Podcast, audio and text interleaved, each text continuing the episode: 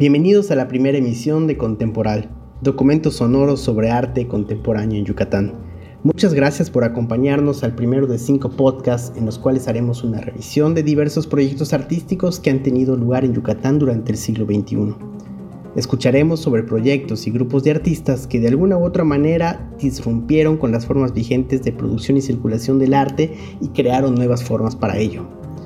Esto lo hicieron a la par que ponían sobre la mesa las inquietudes y reflexiones de una generación que crecía en medio de procesos globalizadores que caracterizaron el inicio del siglo XXI. Asimismo, esas generaciones se definen por entablar un diálogo con el arte global a través de nuevos lenguajes, la experimentación y la implementación de otros medios. Mi nombre es Alberto Arceo y seré tu anfitrión en este corto viaje al sureste del país.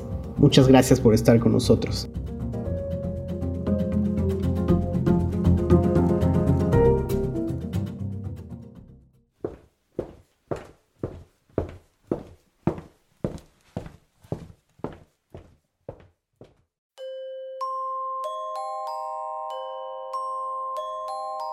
Para iniciar esta serie de podcast me gustaría platicarte primero sobre los cambios que se vivían en Yucatán al inicio del nuevo milenio y que fueron el escenario donde surgieron todos los proyectos de los cuales vamos a hablar. Durante los primeros años del siglo XXI tuvo lugar en Yucatán una serie de fenómenos creativos y culturales que marcaron en conjunto un periodo distinto a la luz de la historia del arte de la región. Diversos factores propiciaron un escenario que ofrecía otras plataformas para el desarrollo, por ejemplo, la irrupción del Internet y sus nuevas formas de intercambio y socialización, la precipitación del tráfico global de índole cultural y comercial, o el reordenamiento de lo político en la sociedad. En este marco, la producción y circulación del arte encontraron nuevas formas de comportamiento. Surgieron no solo medios y plataformas distintas de creación, sino también otras formas de conceptualizar y pensar el arte. Su proceso de transformación sufrió una aceleración en el escenario local, la creación artística en el Estado se diversificó y entró en efervescencia. A través de nuevas estrategias de colaboración y gestión, se incrementaron los espacios no oficiales de producción y exhibición de obras, al tiempo que se generaron novedosas modalidades de conectividad e intercambio con otros puntos del país y el mundo. El primer proyecto que abordaremos en esta emisión de apertura es Alterarte, una revista underground de arte y de poesía que devino en un medio de experimentación, la revista surgió a finales del 2001 e inmediatamente se convirtió en una válvula de escape para jóvenes artistas marginados de los circuitos expositivos oficiales, ya que estos se restringían para pintores y escultores legitimados por la élite cultural del Estado. Ante la búsqueda de producción de espacios autónomos para divulgar su labor artística, Ramón Rosado, Hugo y Daniel Pech, estudiantes del taller de serigrafía del Centro Estatal de Bellas Artes, conformaron la revista Alterarte.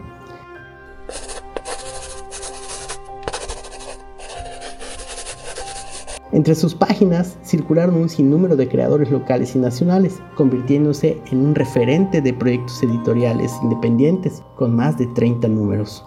Algo a destacar es que sin querer fungió como un testimonio de una generación de creadores que vivieron durante su juventud temprana el cambio de siglo. Sin embargo, el mayor interés por este proyecto deviene de su transformación a lo largo de los años.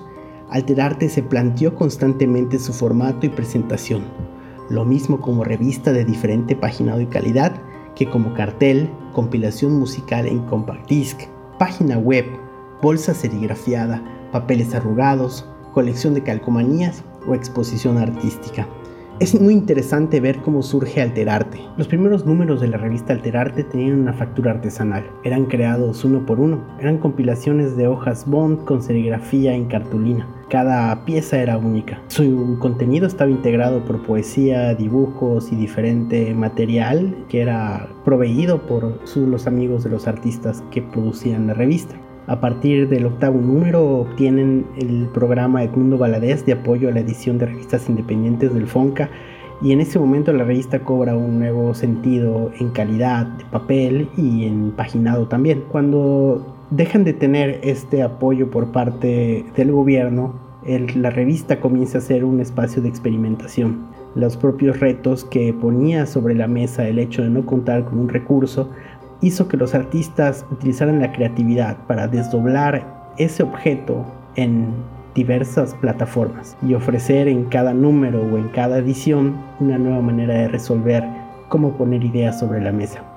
Y es así como devino en una compilación de edición sonora en uno de sus números. U otro más fue una colección de calcomanías hecha por diferentes artistas locales. En otro número más se serigrafió una bolsa que servía para transportar eh, bebidas. Y en algunos otros números fue una especie de cartel que se desdoblaba y podría incluso adquirir una especie de sentido tridimensional, como una especie de papel escultórico. Una de sus apuestas también fue que un número fue presentar una exposición, un espacio alternativo. Es decir, la revista se convirtió en una forma de presentar y una forma de conectar gente a sus contenidos y dejó de ser simplemente papel. Ha sido un proyecto pionero y ha sido uno de los proyectos más importantes y serios que comenzó a inicios del siglo XXI en Yucatán.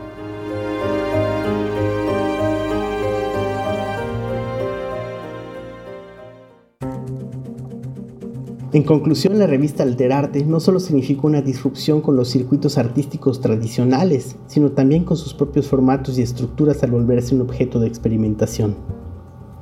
Hemos llegado al final de este podcast. Soy Alberto Arceo Escalante y agradezco que hayas tomado el tiempo para escucharnos.